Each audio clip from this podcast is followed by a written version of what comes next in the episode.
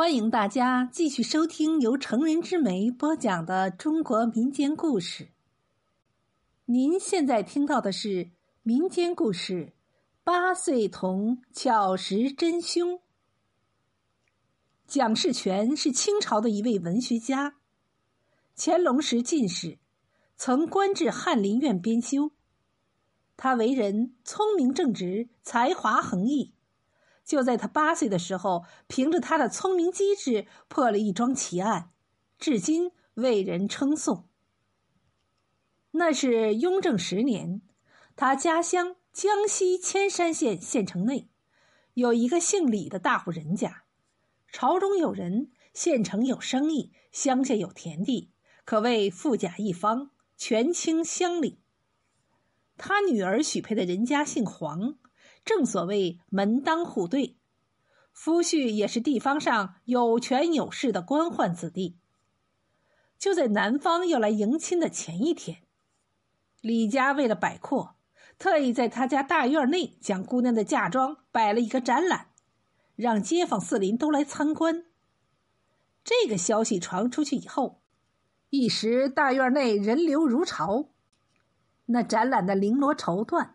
特地刺绣的衣裙自然是精美无比，那些珠宝首饰在阳光的照耀下更是耀眼生辉，看得众人惊叹不已，大开眼界。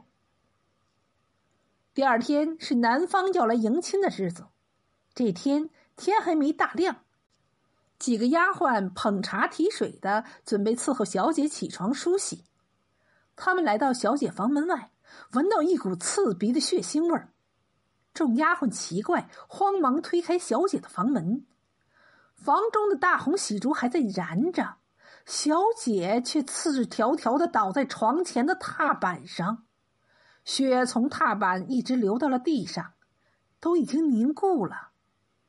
众丫头吓得是丢下手中的茶盘脸盆，掉头就往外跑，边跑边尖声大叫。不得了啦！小姐被人杀死了呀！老爷夫人还没有起床，听到后花园里一片慌乱，边穿衣裳边往外赶。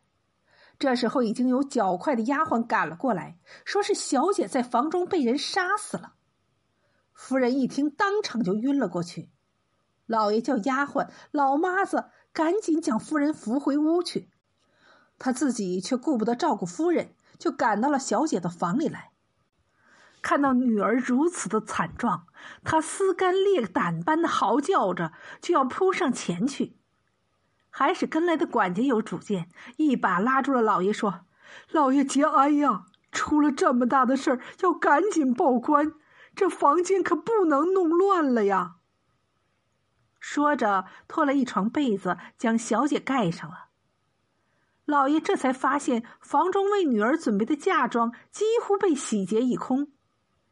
他一下子就瘫在地上，狂呼着：“女儿啊，你怎么这么苦啊？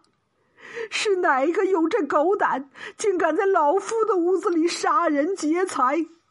老夫誓死也要将他碎尸万段！”县衙里，县太爷听到击鼓鸣冤，又听得衙役在窗外小声说：“老爷，是李大户派人来报案，说是他家的小姐昨夜被人杀了。”老爷一听李家大户出了命案，这还了得！一咕噜爬了起来，边穿衣边对外面的衙役说：“快叫人守住四处城门，不许放一个人出城。”好在城门还没有开，昨夜杀人。这贼人肯定是没有出城去，他也顾不得洗漱了，传来仵作，慌忙坐了轿子来到李家。小姐的绣楼在后花园内，县太爷上楼的时候还看见楼梯上有血鞋印儿。据仵作验尸后报告，小姐是被人先奸后杀的。李管家呈上了尸单，所有的绸缎衣物、珠宝首饰均被劫。被盗走的不下百万，这么多的东西，老爷断定作案的绝对不止一人，而且这么多东西一时也运不出去，更不敢就在城里变卖，一定还藏在城内。于是他命令所有的捕快在全城大肆搜捕，限三天之内一定要抓住贼人，追回赃物。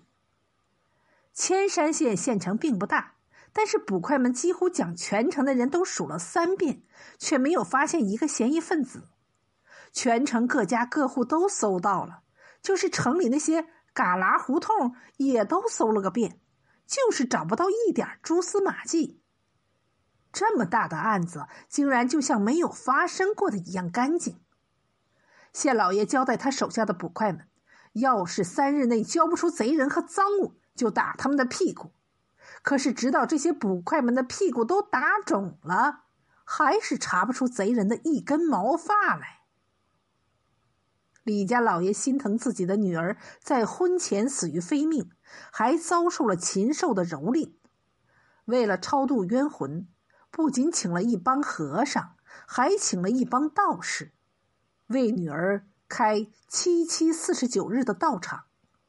两堂法事同时并举，又放焰火，又放河灯。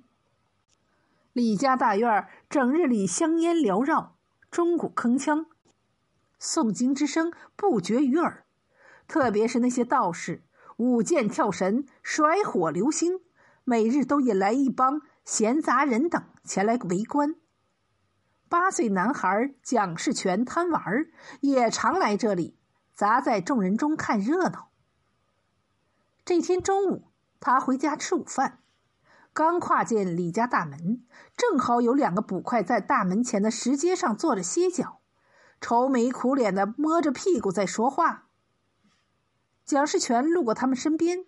无意间听到甲捕快对乙捕快说：“看来今天又得挨板子了，这屁股再这么打下去，恐怕就要打烂了。”蒋世全见他们一副可怜相，不由得好笑，便停了下来，对他俩说：“二位大爷一向是抓人回去打屁股的，怎么现在轮到大爷们自己挨屁股啦？有什么事儿，不妨说说。”也许我可以帮助你们。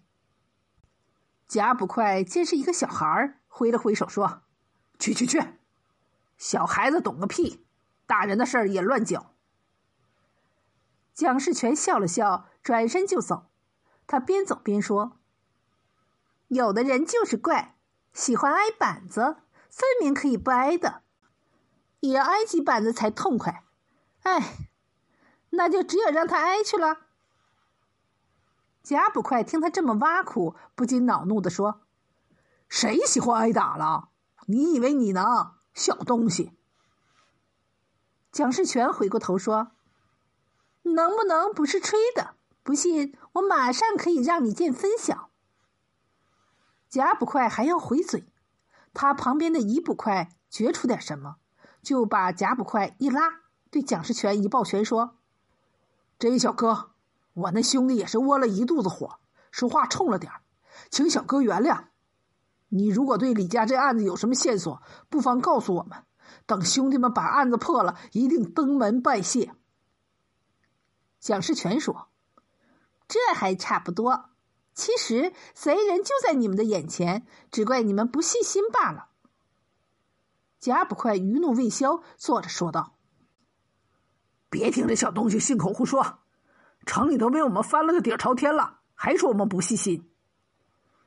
蒋世全说：“好，我问你，这李家你们也搜查过了吗？”他这一说，这两个捕快对望了一下。乙捕快说：“还真是的，这李家我们还真是没有搜查。”甲捕快说：“人家是苦主，难道是他家自己杀了自己的女儿不成？”蒋世全笑了笑说：“这就是贼人的聪明之处，他这就叫做投鼠忌器。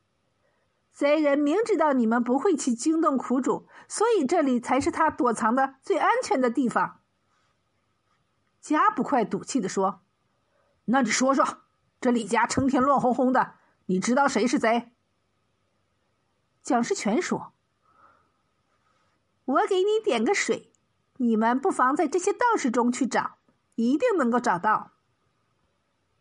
贾捕快说：“不可能，这些道士都是从人家庙观里请来的。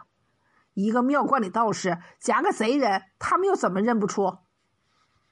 蒋世全说：“李家请的这么多道士，不全是一个庙观里的，有的是长春观的，有的是吕祖庙的。他们之中夹杂个个把生人，长春观的以为是吕祖庙的，吕祖庙又以为是长春观的，又都不是主事儿的。”谁会去向对方刨根问底啊？一不快说：“小兄弟，你又怎么知道哪个道士是贼人呢？”蒋世全说：“你们只要找那身穿新法衣、脚上穿的可还是一般老百姓鞋子的，就是。因为一般道士都很穷，只有做法事的时候才穿法衣，轻易不做新的。”脚上做法事时穿的云头靴子，则是自己按脚做的。所以，虽人想混进道士里，可以买得到道袍，却一时无法找到合适的靴子。正是这个样子奇怪，所以我才注意到有两个道士的鞋子。我看到那布鞋是新洗过的，那鞋底边上还分明有着洗不掉的血迹。再看他们那做法事的动作生硬。分明就是在模仿他人，而且惊慌不安，时时露出四处张望的神态。我敢断定，他们绝不是好人。两个捕快如醍醐灌顶，恍然大悟，一再向蒋世全打工作揖，称谢不已。他们辞过了蒋世全，转身就冲到李家大院里道士的法坛前。看到那些围着法坛转的众道士中，果然一前一后的有两个身穿新道袍，而脚上穿的却不是云头法靴，而是平民布鞋的道士。经过蒋世全这一点拨，他们觉得这俩人夹杂在众道士中，还真是有点不伦不类，便不客气的当啷一声，将铁链子往他们脖子上一套，一起拿下了。县太爷听说拿到了贼人，不等人犯押回，早已坐在大堂上等候，并将李家的管家也请来旁听。甲乙两个捕快将人犯带上大堂，老爷将惊堂木一拍，厉声喝道：“大胆贼人，你们是哪里人士？如何进入李家，干下这杀人越货的罪行的？快快从实招来！”两个贼人生的都是一样的贼眉鼠目，只有一个有了胡须，一个还没有。年轻的一个说：“哥，还是你说吧。”年纪大的这个就说：“我们兄弟俩原来是江西上饶人，因为在那边作案太多，难以存身，这才流窜到这里。不想一来不久就遇上了李家炫富，那天。”我俩也在众人中参观嫁妆，见了这家这么多财富，便决定晚上下手偷取。为了方便作案，我俩人趁人多杂乱之际，就躲进了他家后花园的假山洞里。李家闹腾了一天，人都睡得早，我俩等到半夜，便摸上了小姐的绣楼，先用鸡鸣五更断魂香将小姐迷晕了，然后就从窗户翻了进去。本来只想偷了财物便走的，千不该万不该，是小的不该掀开帐子偷看小姐一眼的。这一看就把小的看呆了。嗯，李小姐熟睡的样子真如天仙般漂亮。于是小人俩就动了淫心，将小姐的睡衣扒光了。我兄弟俩一顿折腾，不想小姐醒了过来，她正要叫唤。是小的怕惊动了人，所以一刀就将他杀死了。老爷问：“你杀人的凶器何在？”这歹徒说：“我将尖刀和通得的财物一起都放在了李家后花园的假山洞里。”老爷惊诧不已，心里想：难怪翻遍了全城也找不到，便命令。邢明师爷和李家管家一起到李家花园去取凶器财物，对照清单，看还有什么遗漏的没有。回头又问强盗：“那你们又是如何成了道士的呢？”强盗说：“因为老爷查得紧，我们兄弟一时出不了城，正好李家请和尚道士做法事。小的想，装个道士倒也不错，估计大人绝意想不到的。所以我们就临时买了两套道袍穿在身上，混在了道士之中，只等七七四十九天一过，大人追查松了，我们再设法把赃物运出去。不想还是逃不脱大人的法网。老爷便命令将这两个杀人犯打入死牢，备文上报刑部，同时也通知了李家。县太爷要重赏甲乙两个捕快，并问道：“你们是怎么想到要到李家去抓凶犯的？”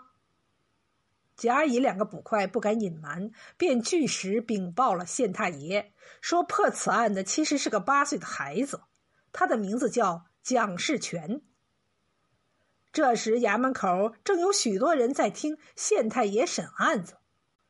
一听这么难破的案子，竟然是一个八岁的小孩破的，无不啧啧称奇。